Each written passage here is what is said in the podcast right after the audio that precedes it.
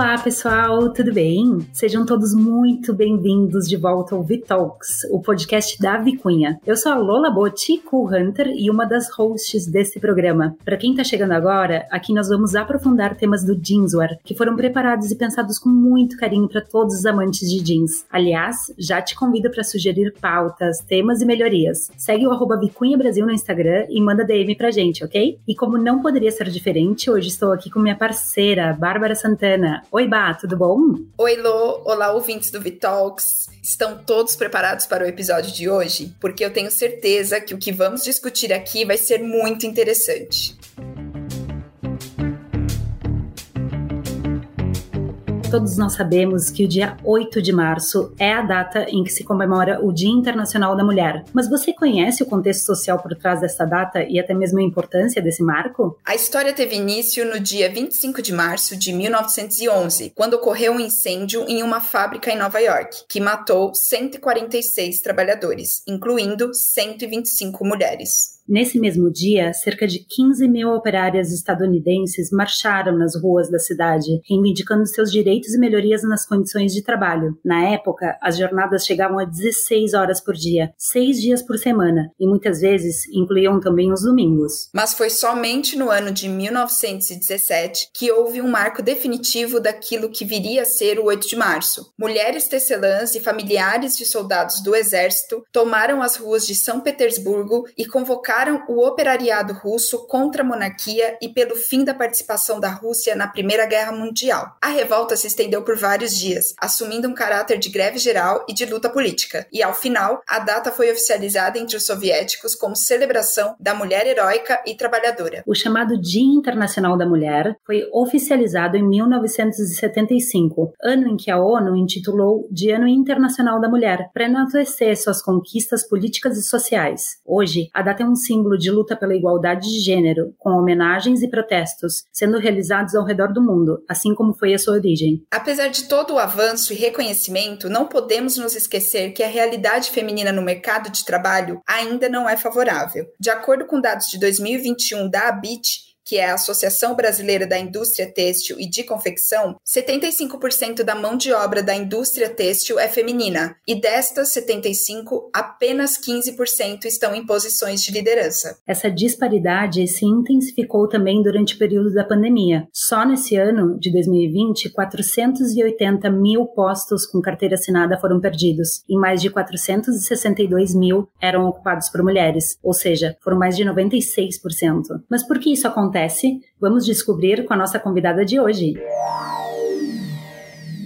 Para nos ajudar a construir essa reflexão, Hoje temos uma convidada super especial, a Nana Lima. Nana é publicitária, mãe do Tomás e do Matias e cofundadora do Think Eva, uma consultoria de inovação social para questões de gênero e intersecções no mundo corporativo. Ela possui MBA pela ESAD Business School em Barcelona, onde atuou como Head of Área em Marketing e hoje trabalha como diretora de impacto da Think Olga, um laboratório de inovação social que promove impacto positivo para as mulheres por meio da comunicação. Além de tudo isso, no ano de 2016, Nana foi eleita Top Voices Brasil pelo LinkedIn como referência em sua área. Seja muito bem-vinda, Nana. Obrigada por topar participar desse nosso programa. Obrigada, meninas. Obrigada, Lô. Obrigada, Bárbara. É um prazer estar aqui. Muito, muito feliz da gente poder debater esses temas que eu acho que são muito importantes, né, nessa data e o ano todo, assim, mas eu acho muito bom a gente, dentro de um podcast da Vicunha, a gente poder trazer essas questões, porque eu acho que, enfim, né, as mulheres dentro do mercado da moda, a gente tem muita coisa para debater, assim, então bem animada. Obrigada. Bacana, Nana. O prazer é todo nosso, a empolgação também. É isso aí, Nana. E primeiro de tudo, eu gostaria de saber o que te motivou a lutar a favor da representatividade feminina no mercado de trabalho e por onde você começou? Eu até fiquei pensando nessa pergunta, que ela é bem, né, fazendo um resgate, assim, da, da carreira, que a pessoa que já se sente mais velha, assim, já tem toda uma jornada de trabalho, de trabalho e carreira.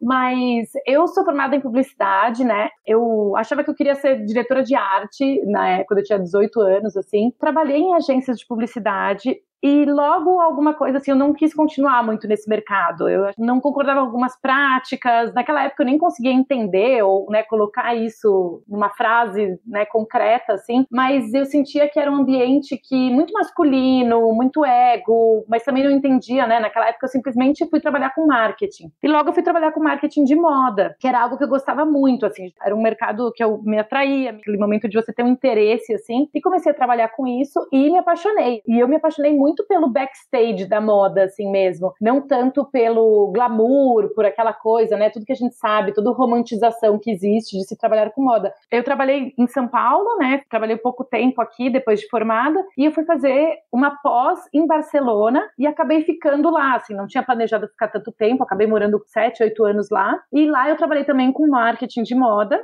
Trabalhei na Desigual e na Mango. São duas empresas catalãs grandes, né, multinacionais. A Mango, diria mais uma fast fashion mesmo, e a Desigual tem um produto muito típico, muito característico deles, assim. Eu ficava meio encantada, assim, de você distribuir um produto em 80 países, assim, sabe? Eu ficava muito encantada com é, toda essa logística, toda essa escala do que que, né, o que que a gente fazia, o que, que precisava para ser feito e como que você mantém uma identidade em países tão diferentes, com culturas tão diferentes, assim. Então isso me encantava muito, esse olhar também de quem compra, né, de quem veste a sua marca, essa coisa mais antropológica da moda, assim. Sempre trabalhei com isso, né, antes de fundar a Finkev e a Fink Olga, mas você vai passando mais tempo e começam a te incomodar, assim, no sentido de, eu vou dar um exemplo, por exemplo, a Desigual, que é a empresa que eu trabalhei, deveriam ter mais ou menos, eu acho que uns oito VPs, né, VP de produto, VP de marketing, RH, e a única mulher do conselho era RH, era recursos humanos, assim. Meio clichê, né? De quem tem que cuidar, tem que lidar com as pessoas. Então,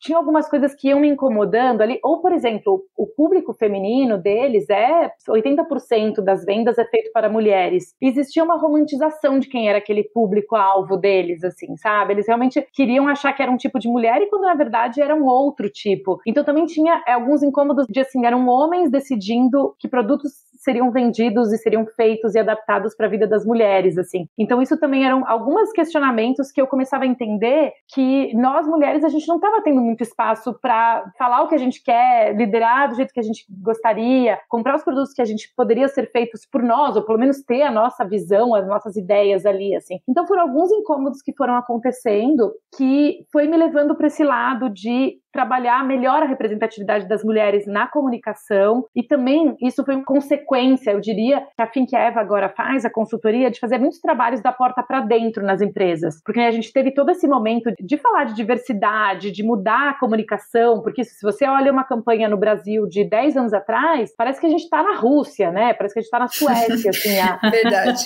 Enfim, quem cresceu lendo revistas femininas, seja para adolescente ou até para mulheres adultas, a gente tinha muito pouco pouco referencial, né? Para ser qualquer outra coisa diferente do que aquela modelo branca, com olhos claros, aquela coisa assim. Então, tudo isso ia me incomodando, gerando esse incômodo de como existia essa romantização e essa representação da mulher, mas isso é muito diferente da vida real, da vida de muitas mulheres, né? Então, tudo eu acho que isso foi se juntando assim para a gente realmente criar a Think Olga, a Think Eva e tá no mercado e entendendo que também as empresas e a comunicação são o meio que a gente quer fazer fazer essa mudança, né? Eu acho que isso foi o, o realmente o entendimento, assim, de putz, a gente pode fazer todo esse inconformismo ser levado para dentro das empresas também. Com certeza, Nana. E qual foi ali o momento que você falou, não, de fato a gente precisa fazer alguma coisa? Tipo, houve algum gatilho que gerou esses projetos tão incríveis? Posso citar dois momentos, assim, estranhos. Estranhos não, né? Mas que acho que foram esses cliques, assim. Quando eu tava morando em Barcelona, né?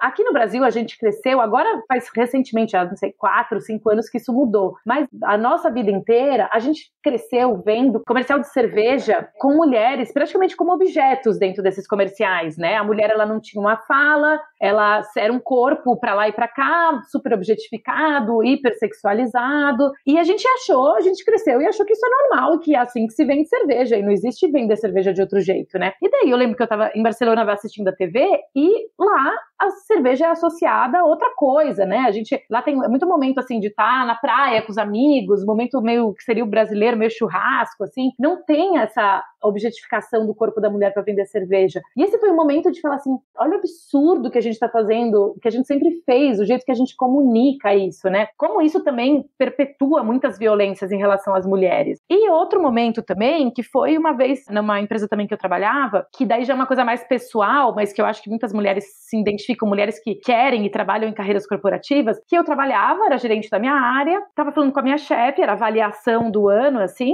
e essa minha chefe estava me falando os bônus, se ia ter bônus ou não, se ia ter aumento ou não do salário, e ela me falou sobre que eu tinha ganhado o bônus máximo da empresa, assim, né, que poderia ganhar naquele ano, que era 0%, 2% ou 4%. E eu saí da reunião, assim, super feliz, mega agradecida por isso, nossa, obrigada pelo reconhecimento e tal. Daí à noite eu tava num bar com os amigos, né, num happy hour da empresa, assim, falando com um cara que era bem amigo meu, um francês, bem amigo meu, e eu perguntei para ele, falei, e aí, quanto que foi o seu bônus? E ele falou, foi 8%. E eu, ué. Uau, uau. Nossa. Mas eu ganhei o máximo, não, não tem como você ter ganhado Nossa. mais. O meu era o máximo. Daí ele falou, é, eu não concordei com aquilo e pedi mais. E eu fiquei assim, nossa, tipo, se escreveu trouxa na minha testa, assim, sabe? Naquela hora. Assim. Balde de água fria, né? Tipo, nem passou pela minha cabeça que você poderia negociar esse bônus, assim, sabe? Eu já estava tão agradecida por estar lá, por ser uma mulher, ocupar aquele espaço, aquele cargo, que nem passou na minha cabeça questionar aquilo. E aquilo também me deu vários cliques, assim, sabe? Dos espaços que eu ocupava, de onde eu estava, né? Dentro de todos os privilégios, eu fico imaginando mulheres que não têm voz, que não podem, né? Que estão num sistema, numa, talvez uma empresa, numa hierarquia, que não pode denunciar um assédio. Comecei a me dar vários cliques de, tipo, é aquela coisa que você fala assim, se eu passo por isso, é bem provável que outras mulheres passam por isso também, sabe? A gente precisa falar sobre isso, a gente precisa debater entre a gente, para daí a gente pensar em como que a gente vai mudar essas situações, assim. Bacana, Nana. Tu falou assim sobre essa tua construção da carreira na moda, né? A gente pode entender a tua jornada. E falando em carreira de moda, mulheres, trabalho, né? Como é que tu enxerga o feminismo atuando nesse setor? Eu vejo um avanço bem positivo na comunicação. Então, eu acho que hoje em dia as marcas têm muito mais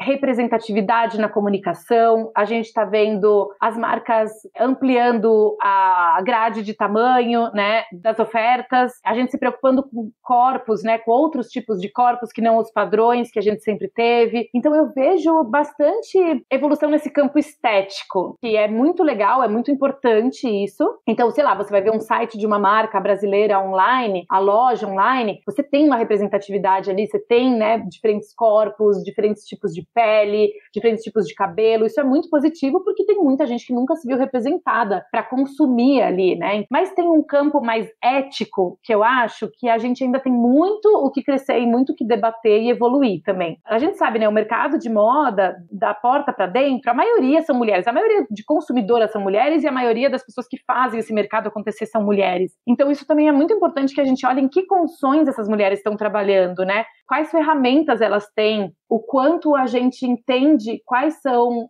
as questões, os desafios delas para estar tá lá trabalhando, né? Eu acho que a pandemia deixou isso muito escancarado, principalmente né, quem tem filho. Eu acho que tudo isso ficou muito para todo mundo ver, porque antes a gente conseguia ainda esconder dentro da nossa rotina, a gente conseguia, né? Eu acho que a gente avançou muito na comunicação e na estética, mas ainda no campo ético, da porta para dentro, a gente ainda tem muita coisa para se fazer nesse mercado. Bacana, isso tudo não basta, né? Se a gente não tiver uma conscientização interna mesmo, que nem tu falou, né? Uma mudança na cultura da empresa, né? Sim, sim, sim. Pois é, e aproveitando esse gancho, Nana, a gente sabe que ser mulher no mercado de trabalho ainda é muito difícil. E essa dificuldade aumenta mais ainda quando falamos de mulheres que são mães. Na pandemia, vimos essa dificuldade triplicar, né? Porque esse dilema entre maternidade e vida profissional segue tão duro e afeta tanto as mulheres até hoje, né? Você acha que ainda é uma escolha se fazer, ser mãe ou ter uma carreira bem sucedida? Eu acho que, infelizmente, sim. Não porque as mulheres estão querendo tomar essa decisão ou não, mas porque o mercado e as condições nos impõem isso. E eu nem colocaria bem sucedida, eu diria ter uma carreira, sabe assim? apenas ter a carreira. Apenas né? ter a carreira, apenas estar lá trabalhando, assim. Por quê? Eu acho que a pandemia deixou isso muito óbvio para todo mundo, né? Muito escancarado. Mas a gente entendeu o peso que o cuidado tem na vida das pessoas, né? E o quanto esse peso ele recai majoritariamente sobre mulheres. A gente, no início da pandemia, A gente criou o laboratório Think Olga, que é esse Lab Yoga, ele mergulhou nessa conversa sobre economia do cuidado, né? O que, que significa isso? Então, assim, as mulheres, elas fazem o trabalho não remunerado, invisibilizado e não valorizado de manutenção da vida, né? O que, que é isso? É você alimentar, você dar banho, você cuidar, você entreter, você educar, isso a gente pode estar falando de uma criança, mas muitas vezes a gente pode estar falando de um adulto, de um parente que precisa do nosso cuidado, de um avô, né? De uma avó, recai sobre ela isso, porque a gente naturaliza o gênero feminino como sendo, né, o gênero que cuida, que tá lá, se entrega por amor, né? A Silvia Federetti, que é uma filósofa, né, ela fala muito sobre isso, sobre como o que a gente chama de amor, na verdade é trabalho não remunerado, porque a gente não tem que confundir eu amar meu filho e querer cuidar dele com todo esse trabalho que eu dedico, sem que isso entre na conta da sociedade. Se hoje em dia nós somos adultos e adultas funcionais para a sociedade, é porque teve muitas horas de cuidados dedicadas de alguém. Esse alguém provavelmente é uma mulher. Então, isso também é muito importante a gente olhar, porque muitas vezes as empresas não enxergam isso. Por exemplo, uma mulher que retorna de uma licença maternidade, ou mesmo na pandemia, né? O escritório invadiu a casa da criança e a gente ainda tem que se sentir mal porque o nosso filho aparece no meio da call, no meio da reunião, né? Então, a gente ter esse olhar do quanto esse cuidado recai sobre as mulheres. Muitas vezes, né, num casal hétero, esse cuidado da casa, com a comida, com a alimentação, recai sobre a mulher. Então a mulher tem essa dupla, tripla jornada que a gente fala, né, que ela cuida da casa e dos filhos. Então se nós, ou se as empresas e a sociedade não olhar para isso, não olhar para o quanto o cuidado, ele é um peso para as mulheres, ele amplia a desigualdade de gênero, vai ser muito difícil a gente dar o mesmo ponto de partida para as mulheres e homens na carreira. Então eu acho que isso é muito muito importante de ser falado. A gente até, na Think Olga, a gente fez as contas dessas horas dedicadas e se a gente remunerasse essas horas dessas mulheres, mulheres e meninas, né, que cuidam da casa, que cuidam da família, seria um 11% do PIB brasileiro. Nem o agronegócio nossa, custa nossa. isso, né? Essa quantidade de horas, assim. Então, mulheres e meninas dedicam, né, diariamente muitas, muitas horas pelo mundo inteiro para esse, esse cuidado, né? Eu acho que se a gente não falar do cuidado, é muito difícil a gente falar sobre carreiras das mulheres, porque uma hora é isso que você falou, elas vão ter que escolher. E acaba que quando você tem um homem e uma mulher ali, né, dentro de uma relação hétero ali, qual que abre mão da carreira, né? Quem que tem que ficar com os filhos? Quem que cuida melhor? Quem que nasceu para isso? Acaba sendo a mulher e a mulher que acaba tendo que abrir mão da sua carreira, da sua formação, de todos os seus anos se dedicando a isso também, né? Então, infelizmente, ainda essa escolha é imposta para as mulheres, né? E é uma escolha muito injusta, né, Nana? Um ponto que eu gostaria de destacar é que a gente sempre pensa muito na maternidade, mas o cuidado, é como você disse, não é só com o filho, com uma criança. A gente tem o cuidado dos pais também, de outros adultos que precisem, né, desse cuidado, e, e ele, na maioria das vezes, recai realmente sobre as mulheres, porque naturalizam o cuidado como uma função da mulher, uma função, como você mesma mencionou, não remunerada. Antes de fazer a próxima pergunta, queria só colocar uma, uma questão assim sobre o cuidado, né? Inclusive na Argentina foi aprovada uma lei, né, Nana, que considera o cuidado materno como trabalho para aposentadoria. Tu acha que isso é um sinal assim de evolução, uma referência boa para a América Latina? Como é que tu enxerga isso? Não, com certeza, porque eu acho que você começa a colocar isso na conta da sociedade, né? se essa mulher se dedicou 20, 30 anos da vida dela para cuidar da família dela, e daí ela vai se aposentar e a gente não vê esse trabalho como um trabalho, porque por ele estar associado às mulheres, a gente não encara como um trabalho, é uma entrega, é uma coisa natural, faz parte de ser mulher. Então agora você coloca isso na conta da previdência, né? Um dia essa mulher vai precisar ter esse retorno de todas essas horas dedicadas, porque essa criança e esse adulto, né, que vai se formar para a sociedade, ele vai ser mão de obra para a sociedade, ele vai estar tá lá funcionando ele vai lá estar tá trabalhando, ele vai lá estar tá construindo o futuro. Então a gente colocar isso na conta da previdência pública é muito, muito importante, né? Porque daí a gente começa a falar a real sobre o quanto esse trabalho deveria ser valorizado, né? E mesmo quando ele é remunerado, ele é muito mal remunerado, né? A gente sabe, empregadas domésticas do Brasil, trabalho que há pouquíssimo tempo foi regulamentado, né? Regularizado como um trabalho. Então, nas empresas também, a gente começar a entender que uma funcionária, se ela é uma mãe solo, é muito difícil que ela vá conseguir performar como outros funcionários, porque ela tem todo um, um cuidado ali, umas horas de dedicação que as outras pessoas não têm. A gente precisa equiparar isso também, né? E falando em empresas, Nana, como é que as empresas, de que forma as empresas podem trabalhar pela inclusão de mulheres em cargo de liderança? Como é que tu vê isso? Olha, eu acho que a gente cada vez mais vê e daí isso é uma, uma questão até que a gente estava conversando na Finqueva agora para as reflexões do 8M, né, do 8 de março, sobre o que, que a gente gostaria de falar e que mensagem a gente gostaria de ter, assim, colocar para o mundo. Eu acho que a gente teve nos últimos meses, assim, nos últimos anos, eu diria, a gente aplaudiu muitas conquistas individuais das mulheres. Então você tem assim, né, lança uma comunicação no jornal, que assim, ah, fulana agora é a nova CEO, fulana é a diretora. Mas a gente não olha por trás o que, que significa uma mulher conquistar assim? A gente aplaudir. E claro, essa pessoa tem todo o mérito do mundo, não é fácil chegar onde ela chegou, mas enquanto a gente continuar aplaudindo conquistas individuais das mulheres, a gente não avança como um todo. Então, por exemplo, para essa mulher subir num cargo de diretora, de CEO,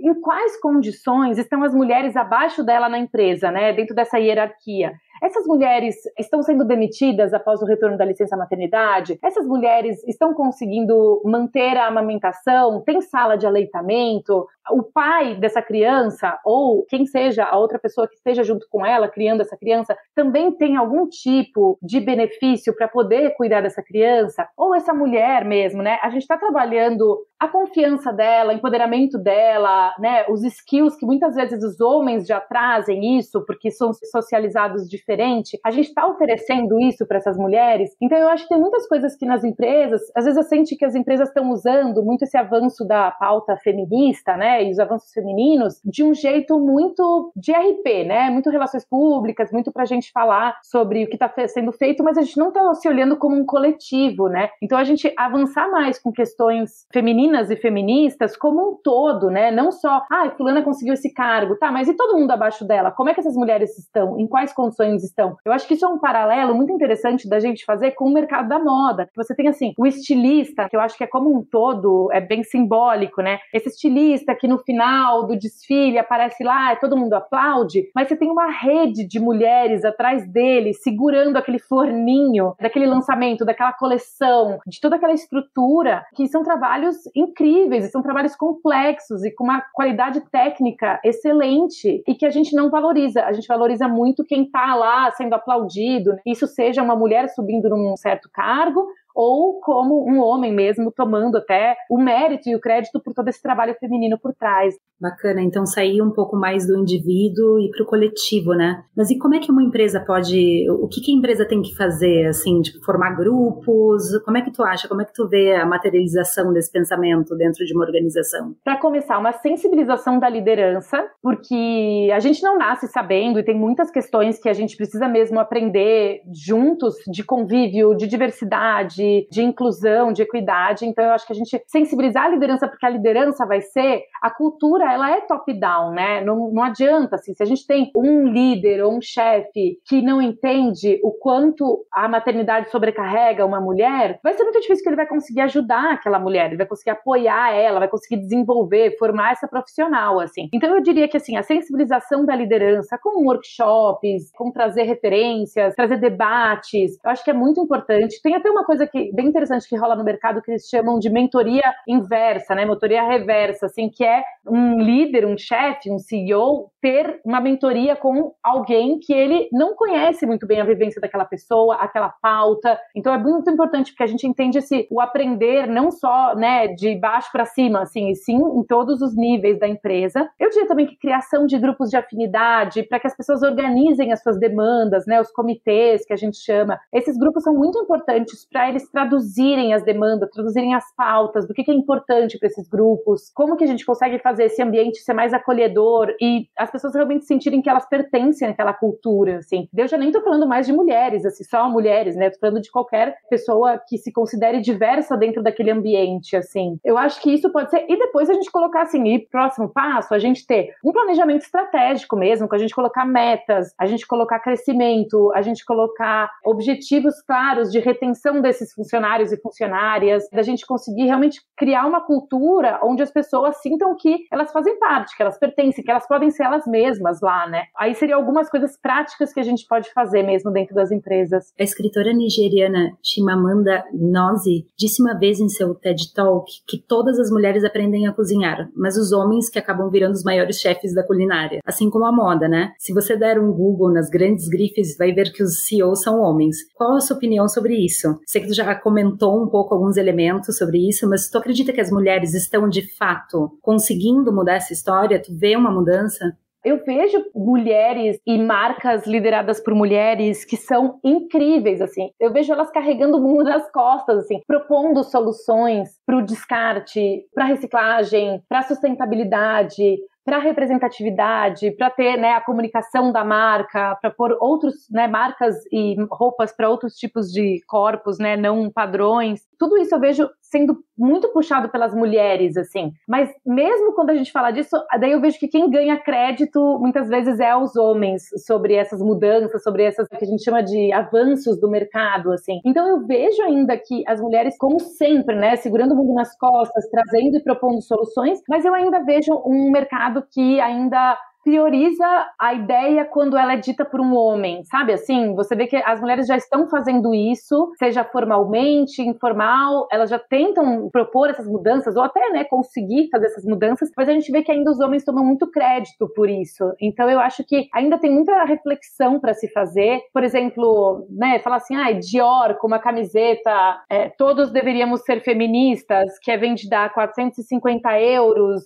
e os estilistas, né, líder ou estilista é homem, eu ainda acho uma certa incoerência dessa conversa, porque vira uma coisa no campo da estética, sabe? Então eu coloco o meu desfile lá, que a gente é feminista e tal, mas realmente a minha cadeia de produção, eu não olho para essas mulheres, eu estou remunerando elas mal, tem assédio e tem abusos morais no meu escritório, sabe assim? Eu acho que a gente está muito da porta para fora e quando a gente olha da porta para dentro, os avanços não são tão palpáveis como a gente gostaria. Sim. Nana, e a gente sabe que o trabalho informal ainda é uma das poucas possibilidades assim que a mulher tem para conquistar, né, independência financeira, que muitas vezes passa de mãe para filha, ou vendendo cosméticos, fazendo aquela venda consultiva. Como tu avalia a importância e as dificuldades nesses modelos de trabalho, né, Ana? Olha, isso é uma questão que agora, né, nesse momento que a gente, nessa trilogia que a gente está da pandemia aqui, nesse terceiro ano, o quanto essa pauperização, né, da população brasileira está afetando muito as mulheres. A gente tem a menor participação participação feminina no mercado de trabalho desde a década de 90, assim, há 30 anos que Uau. é o pior índice, sabe? Então é isso, as mulheres realmente pararam, né? Não conseguiram continuar trabalhando muito isso que a gente falou anterior sobre o cuidado, sobre a casa, né? Não vale a pena sair de casa para trabalhar, ou perderam mesmo seus empregos, ou não conseguiram manter. E claro, a informalidade é um meio de sobrevivência ali também. Então eu acho que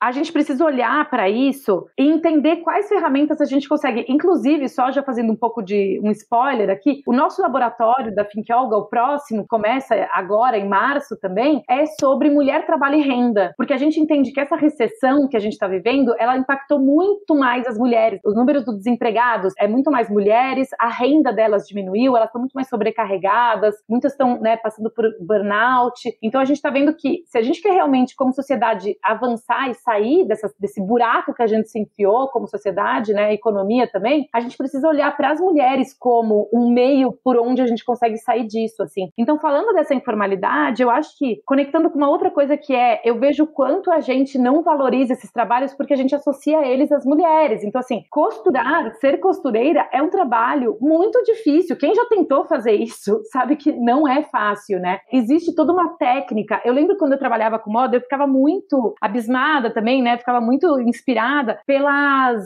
mulheres da modelagem, que faziam a modelagem das roupas, assim, porque isso é muito complexo. A gente sabe o quanto é difícil isso, quanto é técnico, quanto é detalhista tem que ser esse trabalho. As pessoas acho que nem sabem que esse tipo de função existe dentro das marcas, né? Dentro de quem constrói essas roupas, e a gente nem valoriza isso, tanto quanto quem desenhou aquela peça, mas quem colocou, quem fez aquilo sair do papel e virar realidade, deveria ser melhor remunerada, melhor valorizada e visibilizada assim. Então, eu acho que talvez a gente, como sociedade, olhando para outras entregas e valorizando outras entregas, a gente consiga fazer esses trabalhos também serem melhor remunerados, melhor visibilizados, porque a gente sabe o, o esforço que tem nele e o quanto a gente, por ser meio que trabalho de mulher, a gente acha que, né, é mais do mesmo, tá aí, não tem grandes complexidades, né? Mas a gente vê, não sei, alguma startup liderada por um homem branco da Faria Lima e a gente aplaude e investe muito dinheiro naquilo. Mas quando a gente vê um trabalho manual de cuidado, de manutenção, né, de acolhimento, a gente acha que isso não é importante, não é inovação também, né?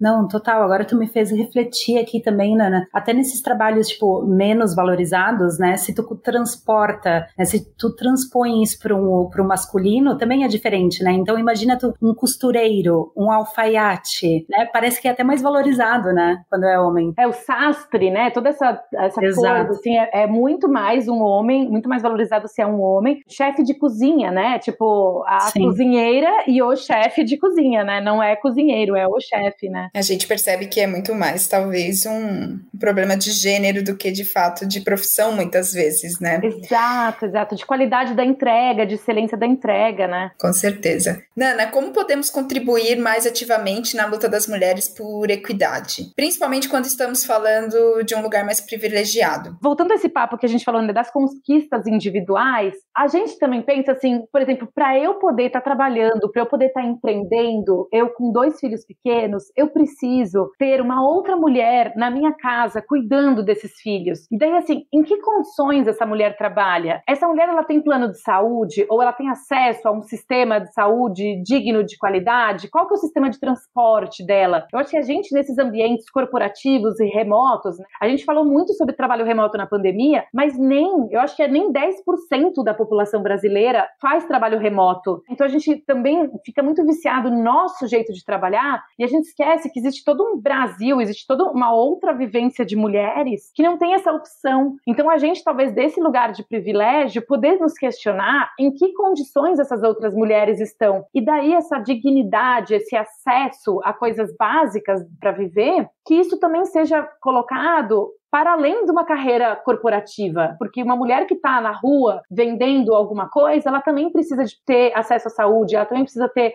acesso à educação para os filhos dela, a um transporte de qualidade, não sofrer de insegurança alimentar. Então eu acho que todas essas questões têm uma postura mais política em relação a isso, ao empoderamento feminino, né, o que a gente tanto falou nos últimos anos, tem uma postura mais política sobre isso. E assim, o que a minha empresa pode fazer que não só vai ser para a comunicação ou para as funcionárias, mas em que comunidade essa empresa está? De quem é a minha rede de fornecedores? Quem que é a minha cadeia de produção? Eu acho que a gente olhar para além do nosso dia a dia, da nossa mesa de trabalho e como a gente, pelo nosso trabalho, pelas nossas contratações, pela nossa comunicação, a gente consegue impactar mais positivo, né? Eu acho que vem essa conversa muito do ESG que está rolando agora muito forte no mercado, mas é olhar para o S, que é o social, e ver isso muito mais além da pequena comunidade que a minha empresa impacta e pensar em como eu estou impactando uma cadeia de produção, eu estou impactando a educação de um filho de uma funcionária, eu estou impactando o trabalho formal e informal, seja onde fisicamente a minha empresa está, ou o tipo de trabalho que a entrega. Então, acho que a gente começar a ir além um pouco das nossas bolhas.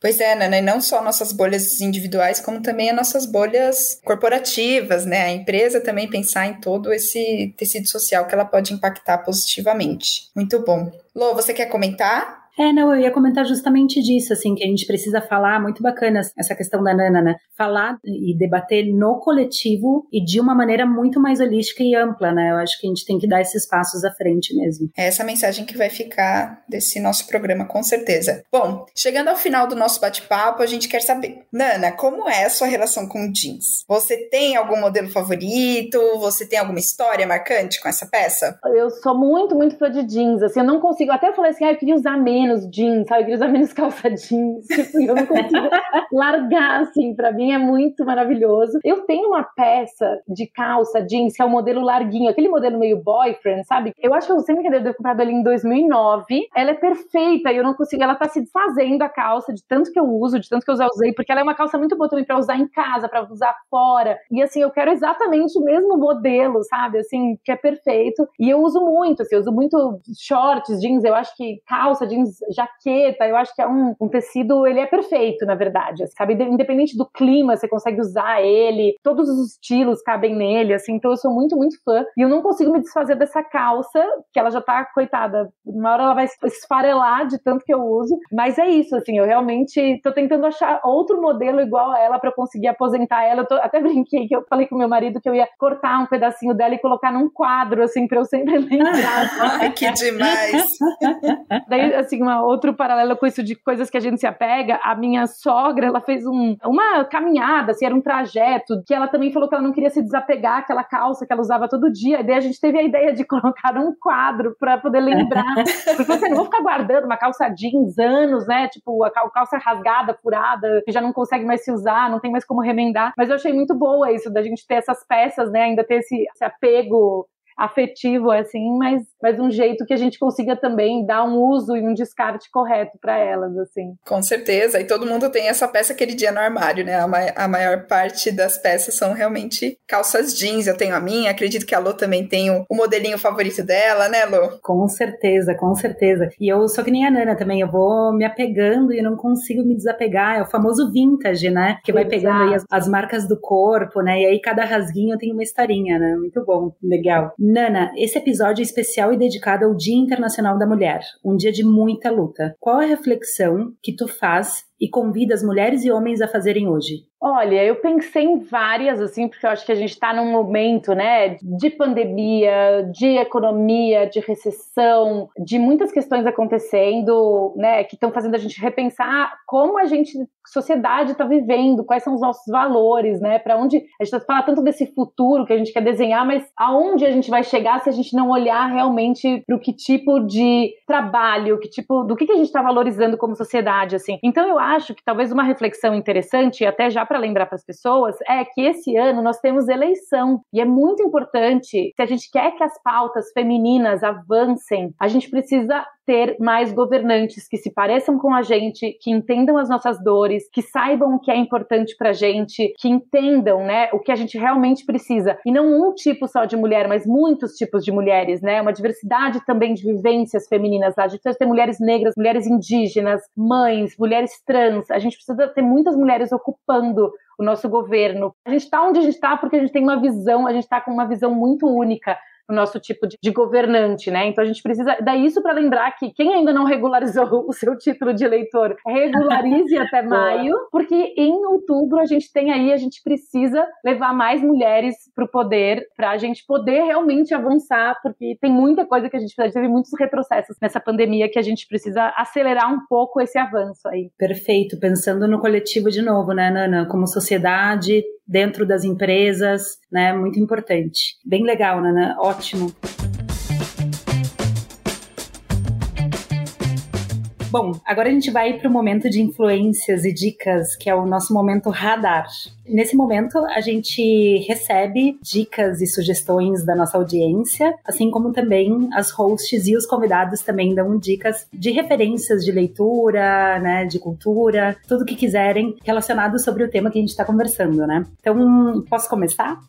Pode Começa, Lô. Vamos lá. Bom, minhas dicas são duas e são dois livros que eles são bem blockbusters, assim, mas eu achei dois livros legais. Quando eu li, eles me tocaram, assim. Um deles é o Faça Acontecer, Mulheres Trabalham e a Vontade de Liderar, de Sheryl Sandberg. Nesse livro ela joga luz, então, assim, para a disparidade entre gêneros, né, nos cargos de liderança, analisando aspectos como machismo, discriminação, assédio e principalmente também as nossas barreiras subconscientes que a gente precisa derrubar. Foca bastante na solução, sabe? Eu acho bem legal. E minha outra dica é sobre o livro Girl Boss, da Sofia Moruso, que é criadora do portal Nastigal. Nessa obra, ela conta a trajetória né, de adolescente com muitos desafios financeiros financeiros e emocionais, até ela se tornar uma empresária de sucesso. A leitura é super leve e super inspiradora. Para quem quiser empreender, é uma ótima dica. Eu também vou falar de dois livros aqui, porque eu acho que são. que bom, né? Que a gente tem tanta leitura legal para as mulheres, assim, que eu gosto bastante. O primeiro livro, ele é um livro da Thaís Farage, que ela é personal stylist, consultora de moda, é maravilhosa. Pode seguir ela no Instagram, que ela é muito boa. Eu acho que ela tem um olhar sobre ela a é moda. incrível mesmo. É, com um olhar feminista, de mãe, de pessoa que vê a moda muito longe dessa, que a gente falou, dessa glamorização, né? Romantização. O livro dela se chama Mulher, Roupa e Trabalho trabalho. E é perfeito, assim, é muito bom porque eu acho que tudo que a gente falou dessa desigualdade de gênero, ela fala disso nas roupas, nos símbolos que a gente usa, porque quando a gente usa uma roupa que a gente quer ser respeitada, que a gente quer ser ouvida,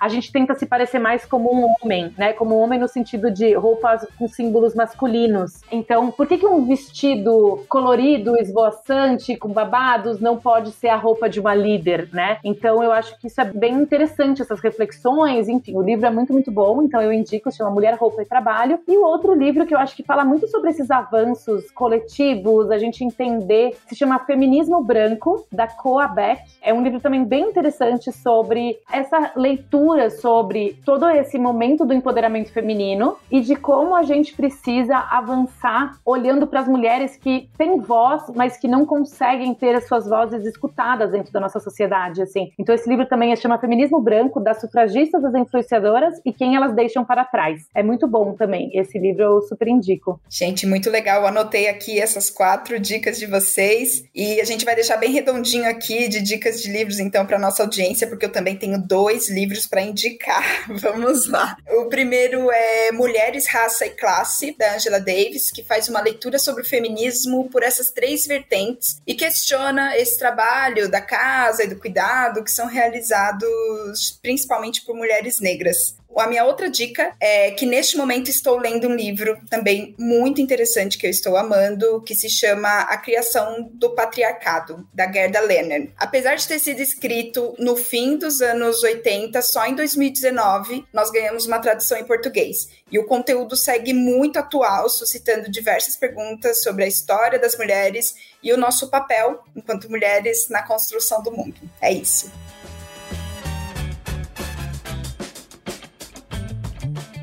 Nana, a gente agradece muito a sua participação. Eu adorei o programa de hoje. Espero que ele sirva de inspiração para todas as mulheres e também todos os homens que estão nos ouvindo. É isso aí, Ba. E para encerrar, Nana, sinta-se à vontade para fazer as suas considerações finais ou até mesmo deixar um recadinho para os nossos ouvintes. Olha, a gente queria agradecer, Bárbara, Lô, muito obrigada pelo convite. A Vicunha também dá espaço para a gente falar sobre esses temas, assim, eu acho que uma vez que você coloca essas lentes de gênero, você não consegue mais tirar elas, porque daí a gente consegue enxergar, né, o que a gente precisa fazer de verdade para melhorar a condição das mulheres, impactar positivamente a vida das mulheres. Eu queria agradecer muito o tempo e essa discussão, que eu achei que foi muito rica. E o meu recadinho é que a gente também vai lançar o novo laboratório da Think Olga agora, assim, vai dar start em março, vai começar agora em março e vai durante o ano todo e a gente vai mergulhar fundo em mulher, trabalho e renda e como a gente consegue dar mais autonomia para as mulheres, que eu acho que tem tudo a ver com o que a gente bateu o papo hoje, assim. Então, isso, convidar vocês a entrarem no site do laboratório da Finkolga, finkolga.com.br e acessarem os materiais, são todos gratuitos, acessíveis, distribuir, mandar para o chefe, para a chefe, para a gente avançar todas essas questões.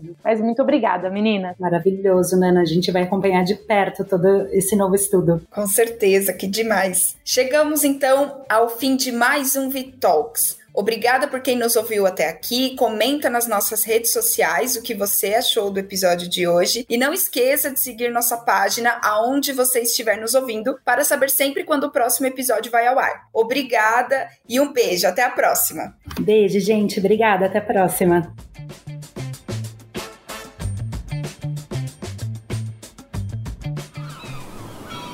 Este podcast foi editado pela Maremoto.